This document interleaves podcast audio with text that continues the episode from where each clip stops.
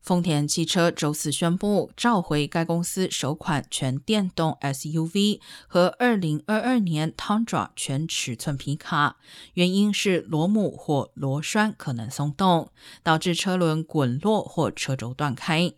这款 BZ4X 全电动 SUV 最近才在美国上市销售。丰田在召回通知中要求车主立即停止驾驶该款车辆，以保证安全。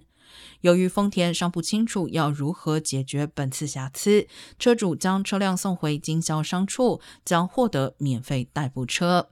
Tundra 全尺寸皮卡因类似原因遭到召回，不过丰田并未要求 Tundra 车主立即停止驾驶该款车辆。